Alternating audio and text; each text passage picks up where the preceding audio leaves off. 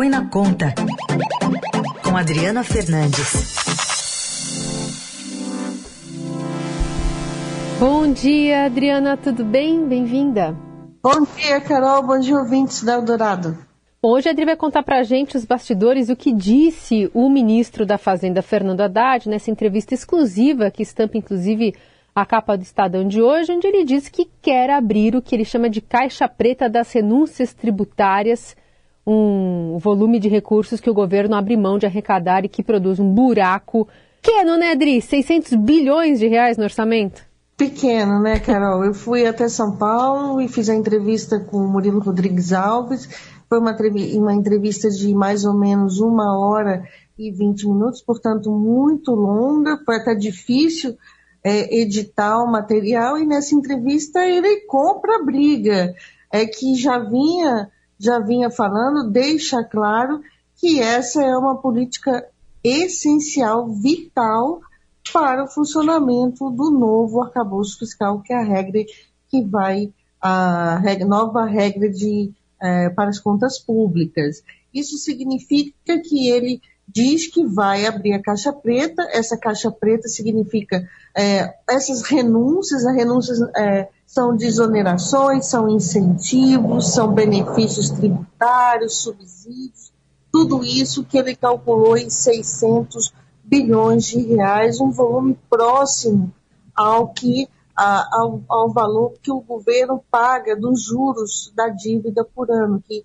700 bilhões de reais. Então ele está dizendo que ah, muitos falam dos do juros, ah, do custo da dívida, mas tem todo esse, esse buraco no orçamento, esse, esse termo foi usado por ele, buraco no orçamento de 800 bilhões de reais. Na verdade, não fica no orçamento porque é uma renúncia, é uma perda de receita, por isso mais invisível de olhar, hum. é, de saber quais quem está recebendo, quais os benefícios, e aí que vem um ponto importante, Carol, ele disse que vai apresentar, é, mostrar empresa por empresa, CP, CNPJ por CNPJ, quanto cada empresa recebe de renúncia do governo. É uma é, comprou uma briga, cara. Comprou uma briga grande. E, e, ao deixar transparente, também acaba gerando uma rivalidade entre setores, né? Talvez alguns vão querer, ah, mas como é que ele está recebendo tanto? E aí haja uma condescendência em relação a, a se deixar de ter esses privilégios para alguns setores. Como é que isso vai ser, na prática, é, costurado? E como isso também é uma herança, né? De, de puxadinhos, de, de decisões tomadas ao longo dos das décadas passadas, Adri?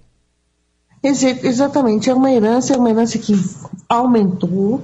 Tem uma máxima que eu gosto muito de falar isso, que esses renúncias, esses incentivos é, de, é fácil de criar. A gente viu é, recentemente também no governo Bolsonaro, mas de muito difícil de retirar. Então, é, essa apresentação dessa lista de CNPJ por CNPJ é algo que já vem sendo cobrado pela sociedade civil por muitas é, entidades, por muitos é, grupos, e nunca ah, foi apresentado se alegando que está trata de sigilo fiscal. Hum. Eu perguntei isso para o Haddad, ele disse que não é sigilo fiscal e que ele está, junto com a Advocacia Geral da União, preparando essa, esse anúncio, né, essa colocação na, na internet de, dessa, desses dados.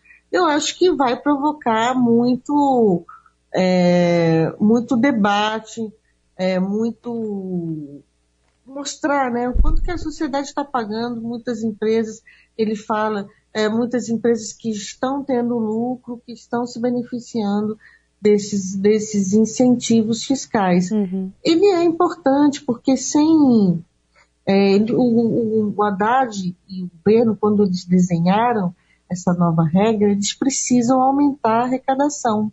Como não tem é, espaço para aumentar a arrecadação, elevando os impostos, elevando as alíquotas dos impostos, porque a sociedade está dizendo não, né, ela já paga é, muito, já tem uma carga tributária muito alta e, e isso, uma das razões é justamente esses benefícios, né, esses, essas renúncias, ele, a solução é ir buscar esses valores, né, cortar.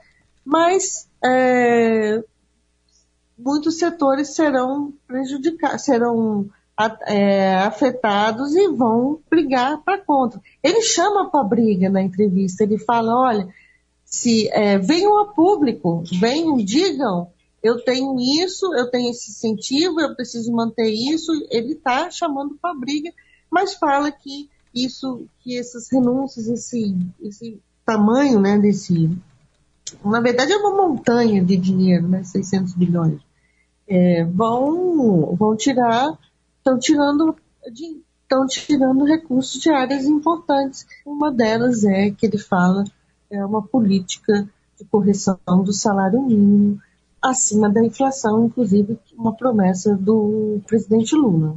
É interessante essa informação que você deu aqui que Hoje, se o cidadão comum quiser pesquisar e ter noção de, da lista de empresas que têm essa isenção fiscal, essa lista não é pública. Se trata de não é um pública, sigilo. Não é pública. É, isso não só a imprensa, sabe, Carol? Isso já vem. Eu já, já, já venho, acho que, para mais de 10 anos, né? Uhum. Pedindo à Receita Federal, como jornalista, mas outras entidades que tratam desses assuntos também, uhum. né? pedem para mostrar, olha, essa empresa aqui que está ali no Congresso defendendo alguma coisa, ela tem, ela recebe bilhões por ano, estou falando bilhões, não sei, bilhões, uhum. vamos, vamos, saber na hora que ele mostrar. Que entra a questão do lobby, né? De, de cada... renúncia. Oi? Entra a questão do lobby, né, de cada setor, em cada governo. Sim, forte no Congresso. Então, eu vejo que é, vai ser é uma briga difícil. Vou lembrar aqui que o ministro Paulo Guedes, ministro da Economia no governo Bolsonaro, no discurso da posse, quem, foi, quem for fazer uma busca aí na internet vai, vai, vai lembrar que ele, no discurso da posse dele, estava lotado, muita gente, e aí ele, ele usou um termo assim, é, criaturas do, do, pântano, né? Ele hum. chamou de criatura do, do, pântano, que ele ia atrás dessas criaturas do pântano, que, te, que sugavam, né? Esses recursos ah, do governo.